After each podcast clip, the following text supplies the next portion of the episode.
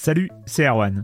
Je me permets ce petit message avant votre podcast pour vous parler du festival Silence on Joue qui aura lieu le 25 mai prochain à la Cité des Sciences et de l'Industrie à Paris. De 10h à 22h, on vous prépare une journée qu'on espère passionnante avec des discussions, des débats au cœur même de la Cité des Sciences et une soirée mémorable dans un grand amphithéâtre. La billetterie est ouverte, le lien est dans la description des derniers épisodes et vous trouverez aussi un lien vers la programmation. C'est 20 euros pour la journée et la soirée, et si vous voulez juste passer nous voir en journée, il suffit d'une entrée classique pour la cité, c'est 13 euros tarif plein avec éventuellement des réductions. C'est la première fois qu'on organise un truc pareil et on espère vraiment que vous répondrez présente et présent. En tout cas, nous, on a très envie de vous croiser de rencontrer celles et ceux qui nous écoutent chaque semaine. Rendez-vous donc le 25 mai et je vous laisse avec votre épisode de Silence en joue ou de la bande-annonce ou de Gâchette gauche ou de Dans la boucle. Enfin bref, bonne écoute. I'm Sandra, and I'm just the professional your small business was looking for. But you didn't hire me because you didn't use LinkedIn jobs. LinkedIn has professionals you can't find anywhere else, including those who aren't actively looking for a new job but might be open to the perfect role, like me. In a given month, over 70% of LinkedIn users don't visit other leading job sites. So if you're not looking on LinkedIn, you'll miss out on great candidates like Sandra. Start hiring professionals like a professional. Post your free job on linkedin.com/achieve slash achieve today. Silence on joueur, Juan Cario, bonjour.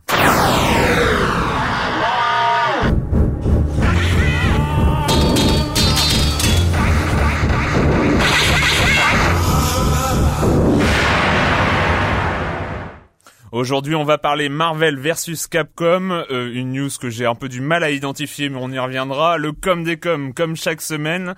La nouvelle PSP qui se dessine marche avec moi sur DS. Et oui, on en parle aussi dans Silence on joue.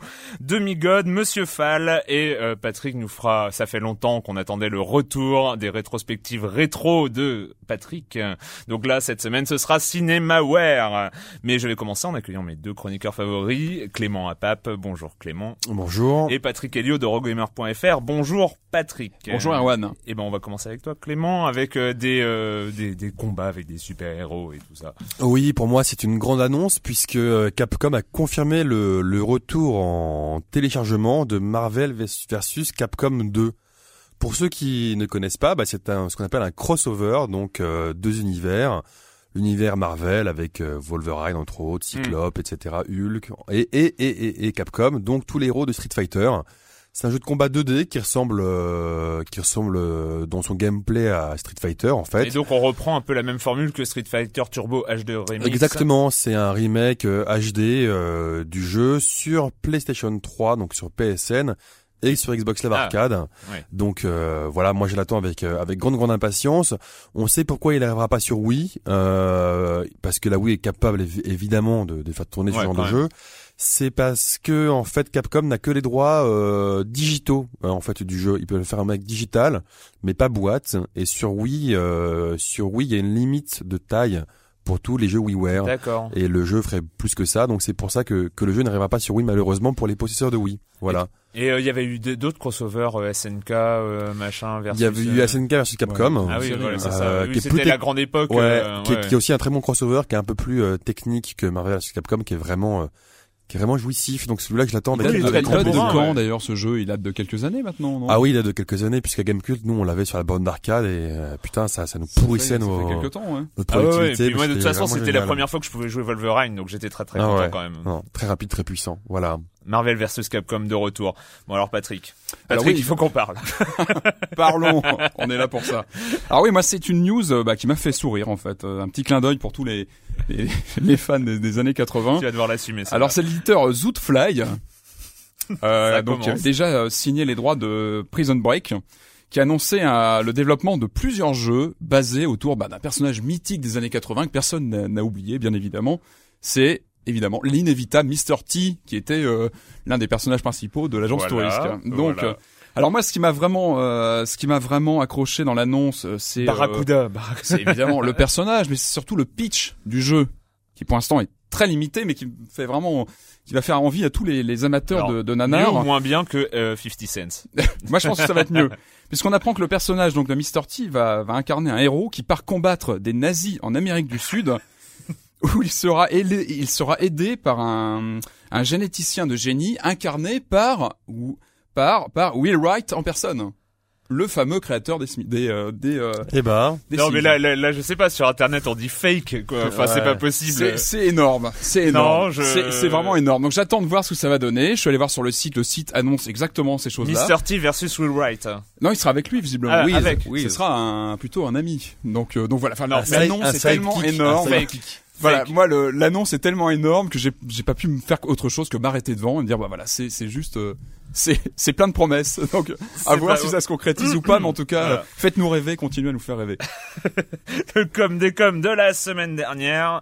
Euh, une question de, de, de Jack B qui euh, réagit donc à, Rési- à Résistance Rétribution sur euh, la PSP où tu disais qu'il y avait eu d'excellents graphismes qui rappelaient la PS2 Mhm. et en fait lui il se pose la question parce que euh, j'ai une PSP qui date d'environ 3 ans est-ce que les récents modèles gomment l'aliasing ou améliorent les graphismes? Euh, parce que je suis euh, étonné des dires des journalistes sur Rétribution ou Crisis Core l'an passé enfin lui il trouve que vraiment on est en dessous il y a de l'aliasing il y a des, des choses comme Je crois, ça je crois bah, pas qu'il y ait eu de modification au niveau de l'affichage sur les nouvelles bécanes. Je crois pas. Enfin il y a eu des c'est modifications. très très léger, hein, c'est euh, très ça très joue léger. pas à grand chose. Non, mais c'est les journalistes qui se branlent la nouille, euh, comme à chaque fois, à chaque nouveau lancement, en disant ah c'est magnifique, c'est magnifique, c'est magnifique, et je ne vise personne.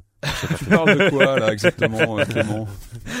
Euh, Chinamax, toujours sur la PSP, d'ailleurs on y revient tout à l'heure, euh, d'où je vous écris, c'est-à-dire la Chine. Comme quoi maintenant on comprend euh, son pseudo, mais enfin il l'avait déjà dit je crois. Euh, la PSP et son utilisation n'ont rien à voir avec la nôtre. Les utilisateurs regardent leurs films, jouent euh, aux jeux PlayStation, Nintendo et PSP, customisent l'interface à grands coups de Hello Kitty, écoutent leur MP3, bref la dématérialisation est faite. Est un fait, pardon. Euh, la PSP est partout ici. Bon, c'est vrai que le cadre légal vole un peu en éclats euh, ceci dit, euh, voilà. Donc euh, et il y avait un autre commentaire qui dit euh, mais oui, mais de toute façon les jeux PSP sont déjà en téléchargement. Bon donc on va pas commenter outre mesure parce que ça devrait arriver, mais là aujourd'hui d'une façon légale. Euh, dernier euh, dernier comme des comme un peu spécial cette fois-ci parce qu'on vous en, avait parlé la semaine dernière, mais Otak donc un de nos, de nos auditeurs réguliers qui s'appelle par ailleurs Benjamin est un jeune compositeur de musique, enfin qui essaye de se lancer dans la composition de musique de jeux vidéo. Et donc il nous a envoyé quelques extraits de ses compositions. Alors là, on a une, euh, grosse influence euh, Akira Yamaoka, donc le compositeur de Silent Hill 2. Donc il a euh, complètement assumé parce qu'il a même rajouté des sons du jeu par-dessus sa musique. On écoute ce que ça donne.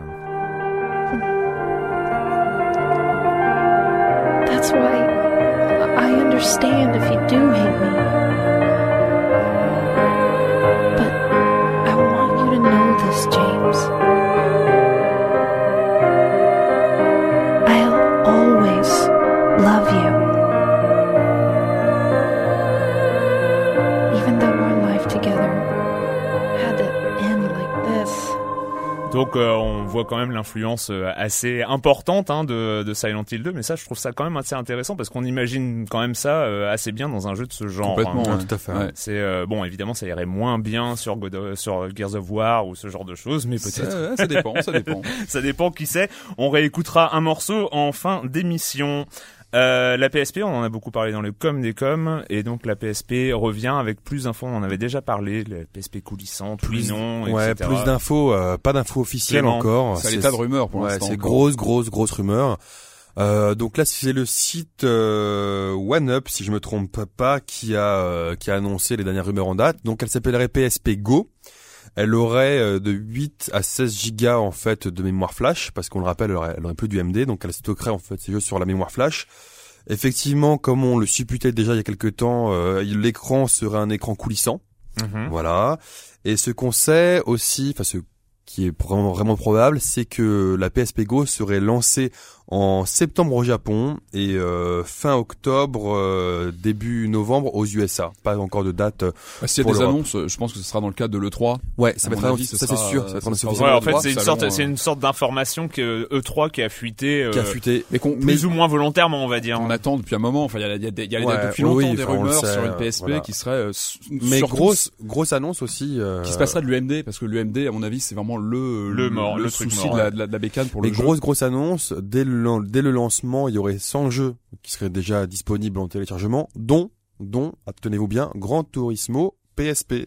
Gran Turismo. Oh, mais il voilà, existe celui-là finalement. Gran Turismo qu'on attend depuis des années. Apparemment, il cinq ans, partie, euh, il ferait partie des jeux de lancement euh, Et qui pour serait la lancé en même temps que la version PS3 Voilà. de Gran Turismo, évidemment. Euh, Non. ça, voilà. Mais en tout cas, ça pourrait effectivement faire vendre des, des PSP Go. Donc, euh, comme le disait Patrick, on en saura plus en juin euh, à je l'E3. pense, ouais, voilà, Voilà. c'est des annonces qui seront faites, ça sera sûrement à l'E3. C'est Alors, probable. Maintenant, une première dans Silence on joue, un test en direct de de marche avec moi sur DS, donc l'autre console portable à côté de la PSP. Donc voilà, j'ai amené ma ma DS euh, ma DSi d'ailleurs. Parce que marche avec moi, c'est quoi? C'est un. C'est donc marche avec moi, c'est le dernier euh, comment on peut appeler ça, le dernier euh, truc, euh, le dernier machin, le dernier machin de Nintendo.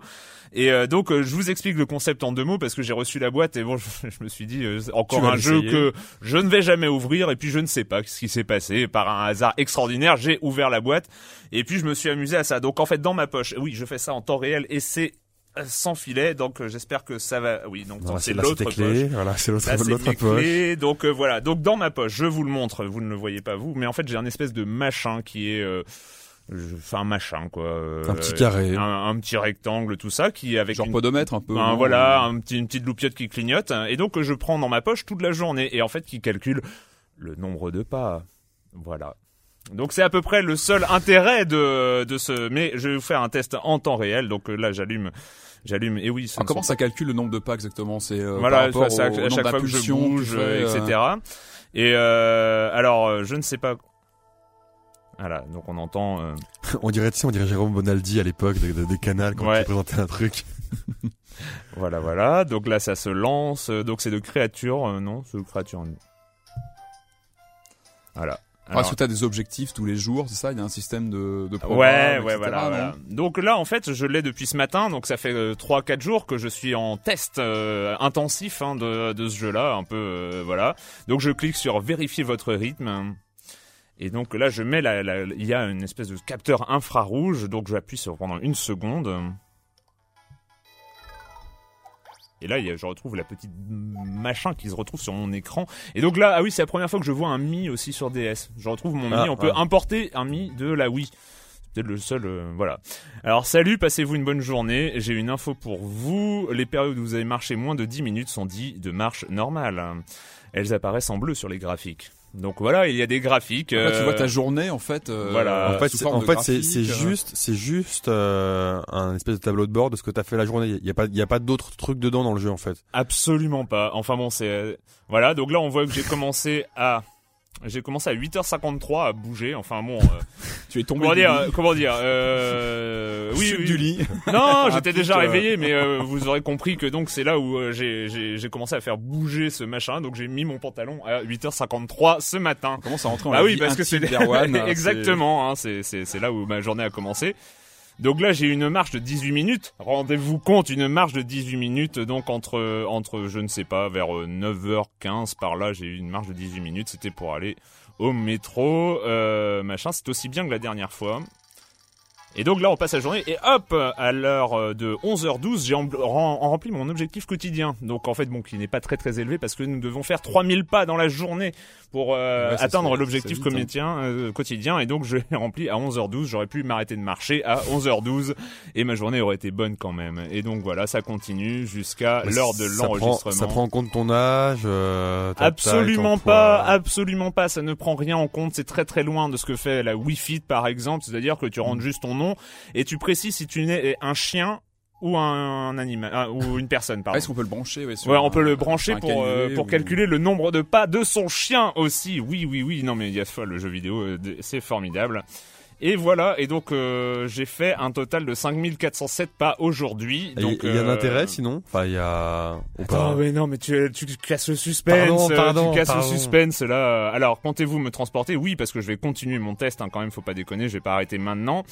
Et aujourd'hui, donc, j'ai mon but de la journée. Ça, c'est aussi très intéressant. Donc, dans Marche avec moi, aujourd'hui, essayez de prendre des repas riches en vitamines.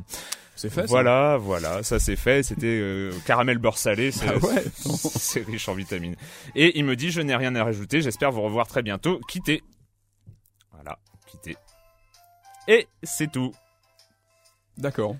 C'est tout. Euh, donc euh, on a le nombre de pas dans la journée et euh, et puis en fait si c'est un petit peu méchant parce qu'on a on peut on a deux podomètres machin livrés donc on peut le faire à deux donc ça peut être inutile mais à deux et donc et donc voilà, c'est à peu près tout. Euh, ça coûte, euh, ça doit coûter, je pense, c'est pas les, les prix très chers des, euh, des des jeux. Enfin, j'espère. Je ne me suis pas renseigné d'ailleurs sur combien ça coûte. Ça, ça reste Mais trop je, cher. je- je pense que de toute façon, ce serait à 20 euros, ce serait déjà trop cher.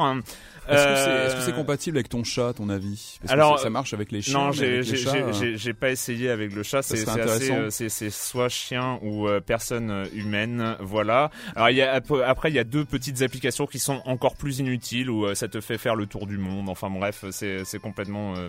Mais en fait, ce qui ce qui est un peu décevant, je ferme, hein, je ferme. Oui, ma- vas-y. ma- on va, on va, on va se passer de cette petite musique.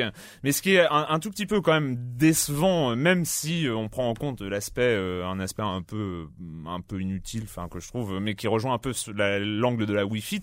Mais la Wii Fit avait quand même pas mal de choses sur euh, le poids. il y a un pro- la- il y a un programme. il y a un programme, Ouais, il y a un programme, là des choses. qui est adapté. euh. Et là, on se retrouve à, à- à se balader avec une espèce de capsule dans Avec sa rien, poche ouais. euh, à- et ce qui compte juste le nombre de pas et basta quoi, rien. On peut avoir ces graphiques sur 30 jours, mais ça ne nous apporte Ouais, rien. ouais. Et avec euh, le côté aussi assez euh, hygiéniste de euh, parce que vous comprenez qu'il faut se lever le matin et se coucher le soir. Donc la première fois que j'ai testé euh, Marche avec moi, je revenais de ta crémaillère, Clément. Ah oui. donc, oh là là. Et donc, et, et, et donc mon- le bilan de ma première journée de crémaillère, en fait, je- ma journée commençait à 8 heures du soir et se terminait à 6 heures du matin. Donc en fait, le- la, la, la, la console n'a pas très très bien compris mon, mon rythme quotidien en première. euh, vrai, en première euh, exécution. Voilà, c'était Marche avec moi sur Nintendo DS. Voilà.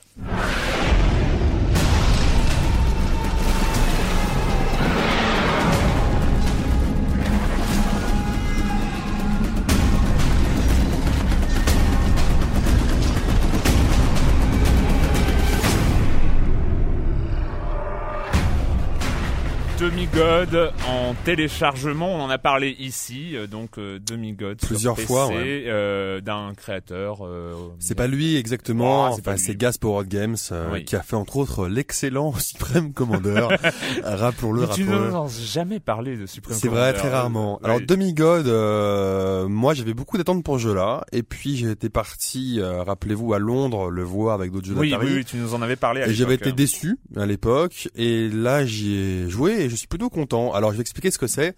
Demigod, c'est un jeu euh, dont le principe a été pompé sur un mode amateur de Warcraft 3. Mhm. Euh, donc c'est un jeu, qui- en fait c'est un jeu d'action tactique qui mêle euh, le- des aspects jeux de rôle, qui donne une vraie profondeur. Donc en gros, on est sur une- dans une espèce d'arène, donc c'est Mhm. pas très grand, l'univers de jeu est pas très grand, dans lequel on, on dirige juste un personnage qui est donc notre demi-god, le demi-dieu. Il y a absolument pas d'histoire, euh, voilà, à part, à part devenir le dieu, mais voilà, ça on s'en fout. Il y a pas de, il y a pas de campagne solo, il y a pas de didacticiel, donc euh, c'est très, enfin au début on est un peu paumé, même moi qui suis quand même euh, adepte des jeux du genre. Donc ça c'est ça c'est pour les défauts. Donc le principe, on part sur une carte, on a chacun un demi-god, donc on, on part au niveau 1. Durant, durant, je, Florent, précise, je précise pour un nos de- auditeurs, c'est que un sur euh, Demigod, un demi-god. j'ai- Florent s'est écroulé. JOD, n'est-ce pas? Un, un demi-dieu, voilà, voilà, voilà. Et, euh, on va avoir du mal à, À y arriver.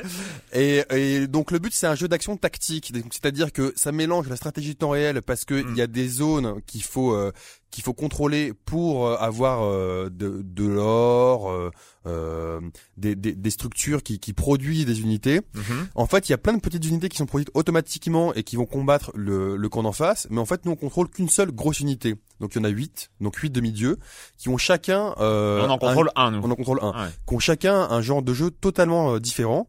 Et ce qui est super intéressant, c'est que en, en capturant des drapeaux sur la carte, en, en détruisant des unités ennemies ou en tuant d'autres demi-dieux, en fait, on, on gagne de l'expérience. Et durant la partie qui doit durer entre 20 et 30 minutes, on augmente de niveau D'accord. du 1 au niveau 15 et à chaque fois on doit prendre des sorts, des nouveaux sorts pour se développer, ou alors euh, acheter aussi avec l'argent qu'on gagne, acheter des artefacts, des objets comme dans un jeu de rôle, c'est-à-dire euh, une armure qui rajoute euh, de la mana et des points de vue, Mais le etc. tout en temps réel, il n'y a Le- pas de pause. Le euh, tout en temps ouais, réel. ouais. Alors c'est un jeu effectivement qui est, qui est, qui est assez intéressant. C'est un genre de jeu, à mon avis, qui va vraiment se développer euh, parce que c'est un genre de jeu qui qui enlève tout le côté micromanagement. Donc des jeux de, tra- de stratégie en temps réel, c'est-à-dire que Mhm. on doit s'occuper de 15 000 unités à la fois en même temps. Où, on- voilà, c'est un peu. euh, Donc en fait, si je, si je résume, nos unités, c'est un peu, elles font du rush continuel, euh, elles, elles Voilà. se jettent sur l'ennemi euh, par vague, euh, Par et- vague. et tout ça. Alors on peut acheter aussi des objets pour augmenter la force de ces unités, voilà. Mais c'est Mais on les contrôle on les pas du contrôle tout. pas, on les contrôle pas. Donc on contrôle qu'un personnage. Donc c'est vraiment euh, un C'est pas mix. frustrant ça de pas avoir de, justement de prise sur les. Pas du tout. En fait, tout non, non, pas du tout. En fait, il y a justement, on contrôle vraiment plus ce qu'on fait. C'est assez intéressant. En fait, il y a donc il y a huit demi-dieux. Il y en a quatre qui sont des assassins, donc on contrôle que eux. Il y en a quatre autres qui ont quelques unités qui peuvent produire, mais vraiment qui, qui qui tournent autour. Alors vraiment, c'est un- alors c'est très beau. Ça utilise un, moteur. ça a l'air magnifique. Hein. Voilà, ça utilise un moteur modifié de Supreme Commander, donc on peut vraiment zoomer, dézoomer. Le son, on l'a entendu, est vraiment euh, vraiment au niveau. On est vraiment bien dedans. Moi, j'ai fait jouer à un copain et une copine qui sont pas du tout dans le jeu vidéo. Ils ont vraiment, enfin, ils ont commencé à accrocher. Bon, ils se sont fait rétamer, mais ils sont, ils, ils ont commencé Tu à tu as des cobayes comme ça, des cobayes. euh, mais ils sont faits donc c'est vraiment pas mal.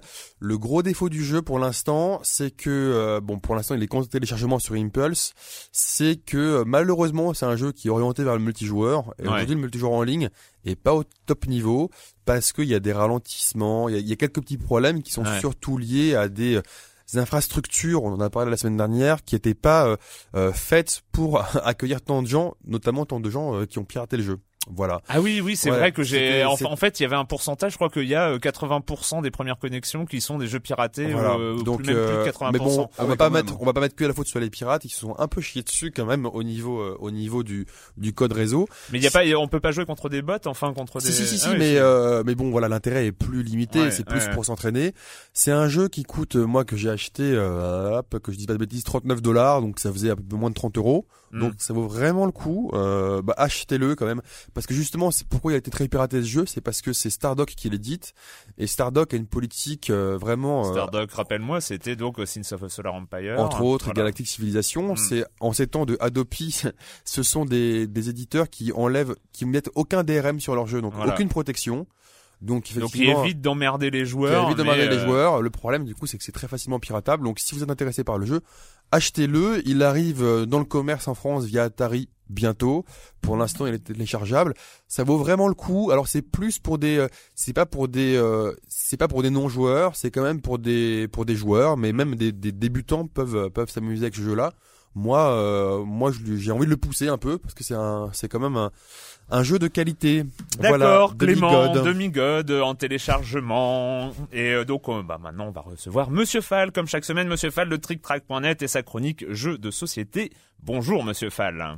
Bonjour mon cher Erwan, cette semaine je vais vous parler d'un jeu attendu par toute la planète ludique entière, un jeu attendu depuis au moins trois ans par tous les joueurs de par le monde, un jeu basé sur une licence extrêmement connue, si je vous dis Conan, forcément ça vous parle, et bien voilà, il est arrivé, il est là, il est sur les étals de toutes les boutiques, je veux parler de Edge of Conan, le jeu de plateau. Et oui, le célèbre barbare euh, aux muscles atrophiés a droit à son jeu de société à lui, vous allez pouvoir évoluer sur un plateau à l'âge iboréen, vous allez pouvoir traverser Aquiloni, Turan, Hyperborée ou Stygie et vous foutre sur la gueule à grands coups de hache et d'épée à deux mains. Alors mon cher Erwan, si je vous dis que le jeu est édité par Edge Entertainment et qu'il s'agit de l'équipe qui avait développé Le Seigneur des Anneaux, le jeu de plateau, c'est-à-dire Francesco Nepiletto, Marco Maggi et Roberto Di Meglio, vous me dites jeu à l'américaine, c'est-à-dire une boîte bien remplie avec des figurines, des dés spéciaux, des cartes équipement, des cartes aventure, des cartes personnages et des embrouilles en veux-tu en voilà sur un plateau immense. Et vous avez raison mon cher Erwan, il s'agit bien de cela. Edge Entertainment a bourré la boîte de matériel. Le jeu s'adresse à des gens de 12 ans et plus pour des parties annoncées à 120 minutes, mais je pense qu'il vaut mieux compter 180 minutes. Le prix est un peu élevé, 80 euros, mais la boîte est extrêmement remplie. Il y a même une figurine de Conan. Alors mon cher Erwan, euh, ne vous imaginez pas jouant vous-même Conan. Non, Conan est un élément supplémentaire dans le jeu. Le principe est le suivant, chaque joueur va se voir attribuer un territoire, vous allez gérer ce royaume, vous allez essayer de devenir de plus en plus puissant, d'attirer Conan chez vous pour profiter des effets bénéfiques de sa présence sur votre territoire. Et comme vous avez eu une mission qui vous est personnelle et propre, euh, donnée en début de partie, vous allez essayer d'accomplir le premier cette mission pour devenir le maître incontesté du monde dans lequel vous évolué. Voilà mon cher Erwan, c'est Edge of Conan de Francesco Nepitello, Marco Maggi, Roberto Di Meglio, édité par Edge Entertainment. Des parties de 120 à 180 minutes à partir de 12 ans pour 2 à 5 joueurs, autour de 80 euros en boutique. À la semaine prochaine mon cher Erwan. À la semaine prochaine, Monsieur Fall. C'est vrai que après Mr. T, Conan, ça le fait bien.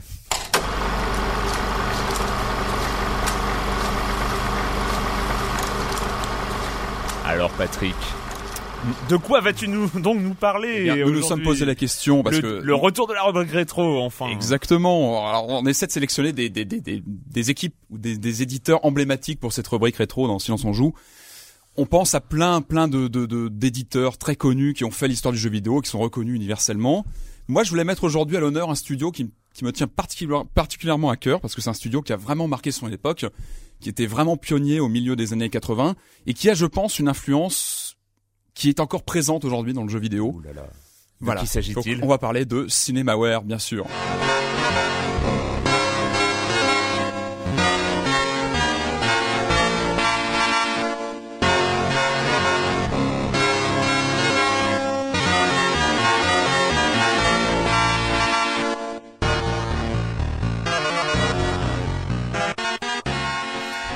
Cinemaware, Defender of the Crown. Alors oui, l'histoire de Cinemaware est très euh, très euh, comment dire très associée à celle d'un ordinateur mythique hein, qui s'appelait l'Amiga de Mhm. Commodore qui est sorti dans les années 80. Nous sommes en 1985, Commodore annonce l'Amiga, présente la machine. C'est une machine révolutionnaire avec des capacités graphiques euh, hallucinantes. Seul problème, il n'y a pas de jeu à la hauteur. Il n'y a pas de, de, de jeu qui vraiment montre les capacités de la bécane et qui l'exploite euh, Ah oui. vraiment. C'est là qu'intervient un certain Robert euh, Jacob qui se dit, moi ça y est, avec cette machine, je peux créer des jeux qui vont avoir la la- l'ampleur de, de du cinéma parce que c'est un fan de, de c'est Pardon.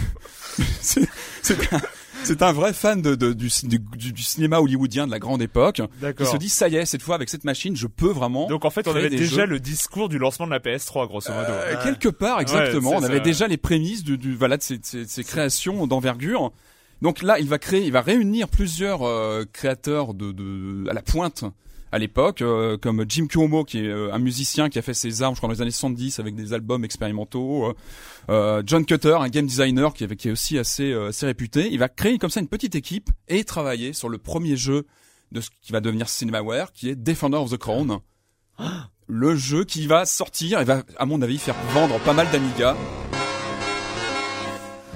Defender of the Crown. Mais alors, mais moi, je l'ai joué sur PC, moi. Alors, mais c'est ça. Alors, l'histoire, c'est que les jeux Cinemaware sortaient dans un premier temps sur Amiga. C'était la machine euh, vraiment leader chez Cinemaware parce que c'était la meilleure machine niveau technique à l'époque. Mhm. Le PC avait plus de mal dans le jeu. oui, mais c'était en l'époque. monochrome, enfin, voilà. Et en fait, les jeux étaient adaptés sur Defender of the Crown et a été le jeu le plus adapté de Cinemaware. Donc, on rappelle brièvement le, le principe. Dans Defender of the Crown, on trouve toute la formule des jeux Cinemaware qui vont qui vont suivre. C'est-à-dire, on a un canevas général de, de wargame, Mhm. pas trop compliqué, plutôt accessible, qui est agrémenté de scènes d'action qui viennent ponctuer comme ça les parties euh, lorsque une bataille s'engage, lorsqu'on va participer à un tournoi pour euh, jouer une pour jouer des terres, etc. Euh, le jeu donc met en scène le, le, hum, comment dire les, les batailles entre entre seigneurs en Angleterre Voilà. et le joueur avec euh, la carte de l'Angleterre, les différentes régions. on s'appelle euh, bien. Donc, ah on- nous, on incarne un des quatre euh, seigneurs disponibles, et le but, eh bien évidemment, c'est de gagner, euh, c'est de, de remporter le. Et donc il y avait plusieurs moyens pour attaquer couronne. un pays. Euh, il y a- on pouvait l'attaquer directement avec ses troupes. en euh, on pouvait, euh, on pouvait faire des commandos, des raids aussi dans les dans les châteaux pour aller euh, prendre des. des Et là il y des- avait le combat à l'épée. Combat Exactement, à des scènes de combat à l'épée. Ouais. On pouvait aussi aller sauver une princesse en détresse.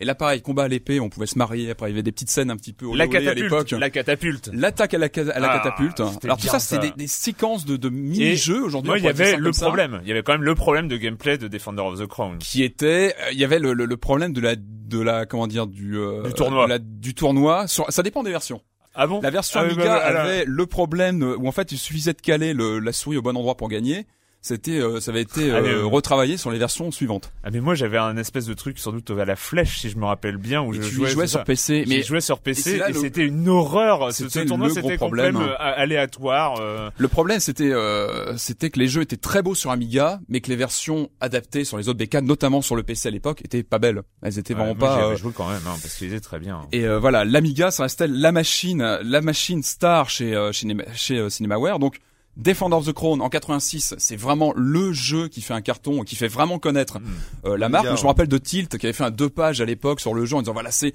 ça y est, l'Amiga c'est une vraie machine de C'est jeu un Tilt, c'est aussi, c'est aussi lié à cette époque. mais oui, Ouais, tout ça, c'est exactement. Et donc voilà, vraiment le premier jeu marquant, qui est suivi de, de plusieurs titres un peu plus décevants. Il y a eu des titres euh, qui, qui, avaient- Ah. qui n'avaient pas, qui n'étaient pas à la hauteur de, de Defender of the Un Crown. Il y a eu euh, chier, un peu à chier, tu peux le dire. LSDI, euh, King of Chicago qui était très beau sur Amiga, mais qui avait pas une jouabilité terrible.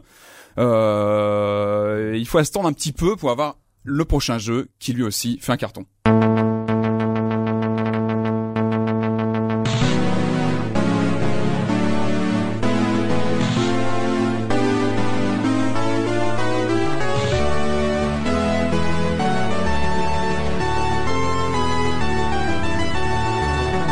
Et là, vous reconnaissez évidemment Rocket Ranger, qui lui Rocket reprend Ranger. encore le même principe, c'est-à-dire qu'on a un wargame avec des scènes d'action qui s'intercalent lors des lors des scènes et qui là aussi puise son imagerie, son scénario dans le cinéma hollywoodien des années 40, 50. L'invasion de l'Allemagne nazie. euh, Exactement. voilà. Exactement. Et puis nous, on incarne un, un soldat américain qui a des pouvoirs qui lui viennent du futur, qui lui permettent d'avoir un jetpack dans le dos et donc d'intervenir. Déjà tout ça. le déjà le jeu vidéo était très Là fort au niveau encore, du scénario. hein. Là encore, jetpack, on a un jeu, on a un jeu qui vraiment est au top au niveau graphisme. C'est-à-dire qu'aujourd'hui, on peut le faire tourner, il est pas ridicule. Alors que Rocket Ranger, c'est quand même du 88. hein. Euh, Ça date un petit peu. Il est pour l'époque, selon tes selon critères. les Patrick. critères de. En tout cas, ce qu'il faut dire, ce qu'il faut bien souligner sur ces jeux, c'est que c'était les premiers qui, à mon sens, ont, ont vraiment fait, euh, c'est ce mariage entre le jeu vidéo et le cinéma. En termes de mise en scène, en termes de cinématique, on avait les Et ça se ça se jouait comment hein. euh, Rocket Ranger euh, dans les phases d'action euh, Pareil, tu avais des scènes, tu avais des scènes de shoot euh, lorsque tu, tu volais, tu avais des scènes de, de baston euh, lorsque tu, euh, tu faisais pareil une intervention dans un Et c'était de la conquête tu- de territoire, pareil. C'était Aussi, il fallait sauver. Je crois qu'il fallait récupérer une, une, une- comment dire, une, une, une, une énergie particulière. Et surtout empêcher les nazis de s'installer sur la lune. C'était le, l'en gros. euh, mais ouais. Ah, mais Eh c'était, ouais, quand bien même sûr. déjà au niveau du ah non, mais le scénario. final est- était fabuleux. Et euh, donc voilà, toujours cette, cette réalisation euh, vraiment de pointe pour l'époque et cette inspiration des grands grands classiques du cinéma. On a retrouvé aussi, il y avait un jeu à la même époque qui s'appelait The Three Stooges, qui reprenait bah, les, les fameux comiques américains, le groupe des, des trois comiques américains avec un jeu qui était pareil, euh, vraiment avec des euh, plein de mini-jeux. Et en fait, c'était voilà là aussi assez précurseur. C'était ça se faisait pas à l'époque les jeux comme ça Mm. qui étaient euh, des combinaisons de gameplay différentes, le wargame, le jeu d'action, le jeu d'aventure un petit peu. C'était nouveau. Et mais ils sont restés sur Amiga quand même. Ils sont, Ils sont restés sur ouais. Amiga. Euh, C'est très lié- très lié à l'histoire Ils sont restés sur Amiga. C'était d'ailleurs l'un de l'un de leurs soucis majeurs pour euh, pour la suite. Donc les sorties continuent sur 88-89. On a Lord of the Rising Sun qui était un peu une transposition de Defender of the Crown dans le Japon médiéval. D'accord. Qui était aussi euh, un très très beau jeu. Et euh, moi j'avais un, vraiment une affection particulière pour It Came from the Desert. Je sais pas si vous vous rappelez. Absolument pas. là, là, je pas suis possible. largué. It je Came from là. the Desert, c'était en fait une, une l'histoire de fourmis géantes qui envahissaient une petite ville euh, aux États-Unis. C'est le scénario qui, qui t'a était marqué. pareil, donc pareil, un petit peu le même système de jeu, mais là une réalisation, on était deux ans après, qui était encore plus ambitieuse, où on sentait que l'Amiga commençait vraiment à atteindre euh, ses limites. Je crois que ça tenait sur deux, trois disquettes, il fallait vraiment plus de mémoire, il fallait un Amiga upgradé pour y jouer. On sentait que Cinemaware commençait à être un peu à l'étroit sur la bécane, et arrive le prochain jeu en 90 qui lui aussi est très marquant.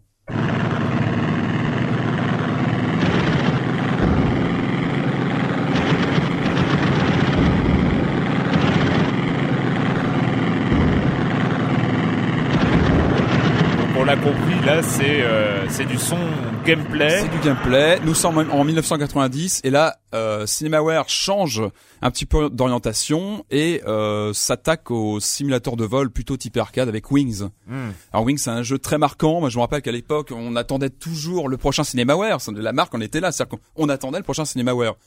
Wings arrive et c'était une hallucinant sur Amiga. On n'avait jamais vu ça, un jeu en 3D. euh, très en annoncé. 3D, en 3D. Euh, euh, oui, relativisons en- quand En même. 3D Patrick, en 3D Patrick.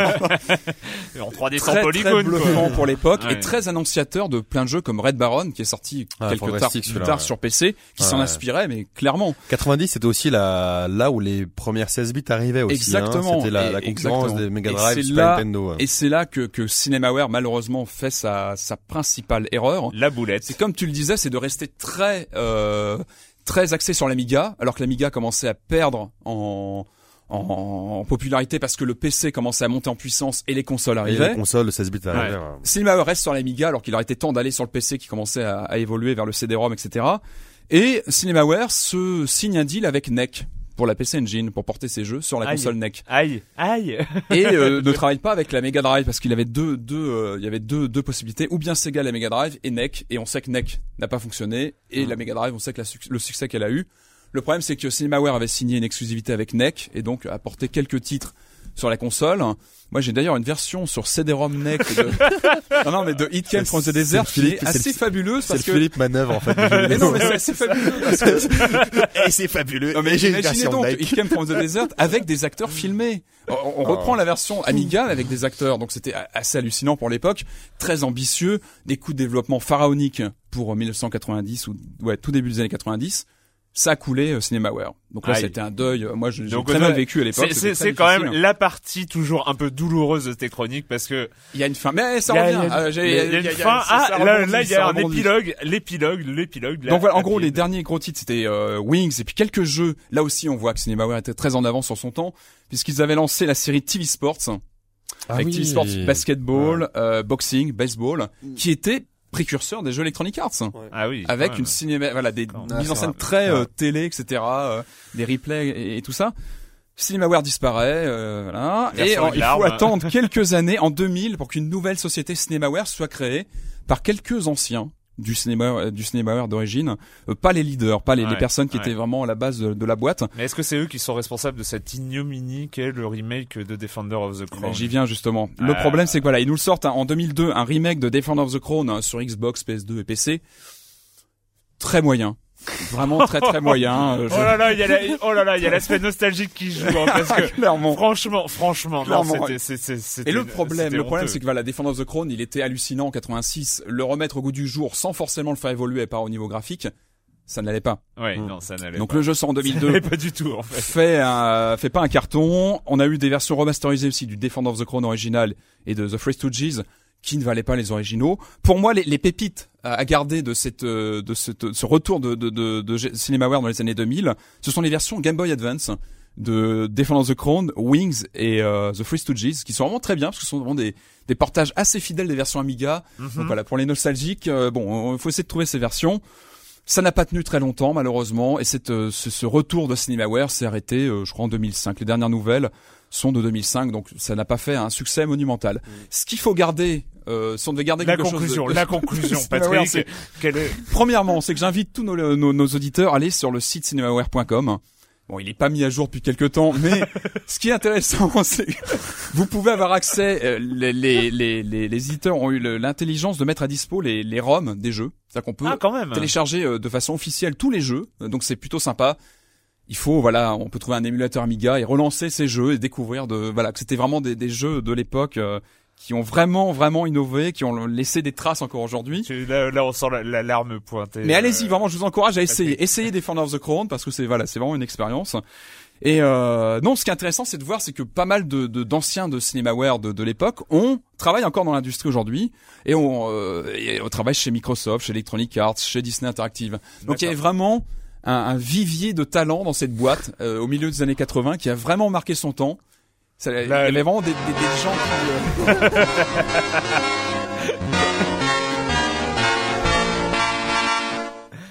les- et voilà en tout cas voilà donc un, un éditeur On ne l'arrête plus. un éditeur très marquant et voilà, je vous encourage tous à aller voir euh, les jeux, les essayer parce que c'est euh, voilà. Bravo, bravo c'est une Patrick. pierre importante bravo pour pour euh, l'histoire du jeu vidéo. Bravo Patrick. Bravo, Pa- bravo Patrick. Bravo. Non, non, franchement, CinemaWare, euh, joli résumé, euh, enfin résumé, voilà. Ah, j'ai oublié euh, mes Kleenex. moi. voilà, maintenant Patrick pleure euh, de, de- avec tous ses souvenirs. Mais on a fini cette semaine pour le jeu vidéo. Non, encore bravo, hein, c'était euh, bon, pas mal quand même. Mais il fallait, Euh. il fallait parler de CinemaWare. Ça, fait petit peu. Et ça, c'est studio, c'est studio qui a un peu parti. fini cette semaine avec le jeu vidéo et la question rituelle. Et quand vous ne jouez pas, vous faites quoi Clément? Euh, Non, mais c'est pas grave. C'était J'ai euh, j'ai maté, oui, j'ai bien avancé la saison 2 de Flight of the Concorde, voilà que j'ai quasiment fini, euh, toujours très bien. Et oui, et surtout, euh, en suivant tes conseils, je me suis mis à Civil War, euh, la, la BD de je sais plus qui, qui met euh, qui met aux prises euh, Captain America et Iron La Man. BD de plein de gens en fait. De hein. plein de gens, ouais, ouais.